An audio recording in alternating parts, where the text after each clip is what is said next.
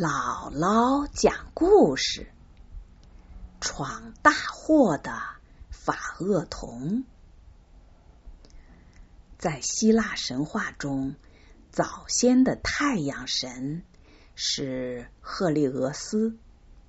他身披紫袍，头戴光芒四射的太阳金冠，住在金碧辉煌的宫殿里。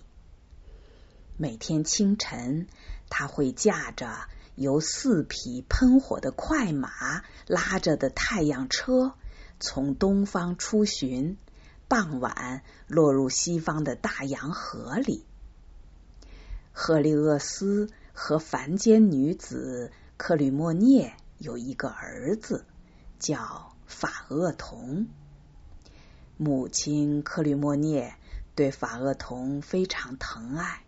告诉他，他的父亲是伟大的太阳神，还经常给他讲父亲是怎样驾着太阳车巡视天空的。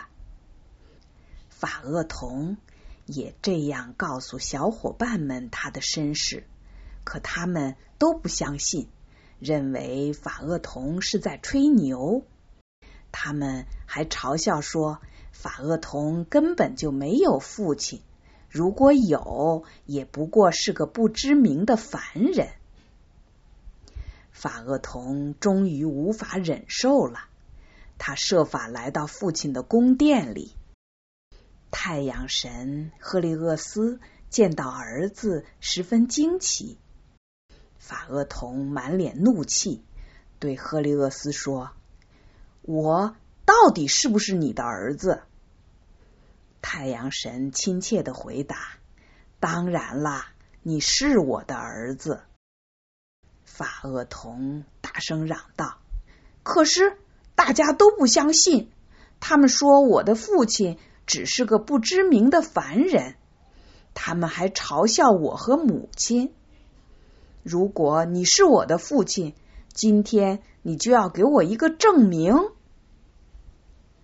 父亲收回头上炙热的光芒，让法厄同走到身边。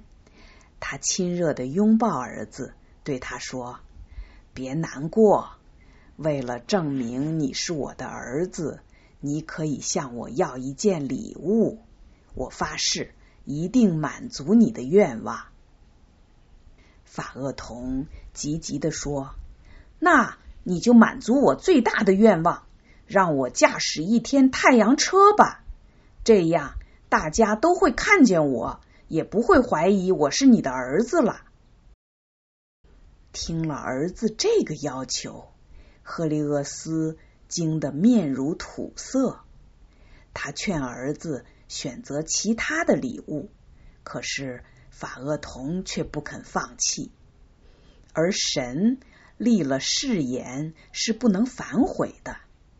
他只好允许儿子驾驶太阳车。赫利厄斯只好把儿子领到太阳车旁，反复的嘱咐他一定要小心谨慎。这几匹马是很难驾驭的。法厄同却说：“我已经不是小孩子了，我力气大，头脑机灵，在竞技大会上。”很多人都不是我的对手呢。驾驶一辆车子有什么难的？父亲说：“可是你从没有驾驶过这样一辆车呀，孩子，你不要太自信，要当心，一定要握紧缰绳，千万不要用鞭子打马，尽量让马跑得慢一些，要看清轨道。”不要太低，否则大地会着火；也不要太高，否则会烧到天国的。星星渐渐隐去，弯弯的月亮也失去了光影。启程的时间快到了。法厄同不顾父亲还在嘱咐。他一下子跳上车，兴奋的抓住缰绳，向忧心忡忡的父亲点了点头，就出发了。四匹马发出嘶鸣的声音，沿着轨道踏上了行程。刹那间，广阔的世界展现在法厄同眼前。太阳车真是漂亮极了，车辕、车轴和车轮是金的，轮辐是银的，车身上还镶着许多璀璨的宝石。法厄同站在华丽的太阳车上。头上戴的父亲的金冠，光芒四射，望着辽阔的大地在他脚下伸展，他得意极了。可是走了没多久，马儿们就发现今天有些异样，车子似乎轻了不少，马儿开始离开轨道，撒欢儿的奔跑起来。这时，法厄同才害怕了。他不知道该向哪边拉缰绳，不懂得如何控制调皮的马儿。马儿越跑越快，车身在空中颠簸摇晃。法厄同惊恐的望着挂在天边的形状各异的星座，吓得手脚冰凉，竟然。不知不觉的放开了手中的缰绳，这下子马儿更是完全失去了控制。它们漫无边际的在空中乱跑，有时向上，云层被烤得冒出白烟；有时向下，险些坠入山谷。后来，几匹马干脆拉着车子靠近大地飞奔。大地因炙热烘烤而干裂，水分全蒸发了，草变黄枯萎了，森林起火，大火蔓延到平原，庄稼被烧毁，江河干涸，大海缩小，本来有水的地方变成了干燥的沙漠。据说。就在这个时候，赤道附近的居民皮肤都被烧成了黑色。眼看着整个大地都要被毁灭了，神王宙斯不得不从奥林匹斯山上用雷电轰击法厄同。法厄同应声跌落下去，身上着了火，头朝下。坠落在一条河里。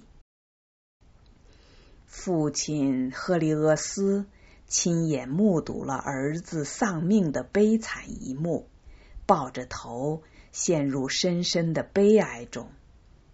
据说这一天世上没有见到阳光，只有大火照亮了大地。赫利俄斯的两个女儿知道了法厄同的死讯。为弟弟嚎啕大哭，整整哭了四个月。后来，众神把他们变成了白杨树，树叶永远簌簌作响，发出悲苦凄凉的声音。他们的眼泪呢，变成了晶莹的琥珀。法厄同。因为一个不切实际的要求闯了大祸，给大地上的生物带来了巨大的灾难。他为此不仅自己丧了命，还连累了他的父亲。后来，赫利厄斯被正义女神问罪，神界剥夺了他太阳神的尊贵称号。后来，年轻的阿波罗。成了太阳神。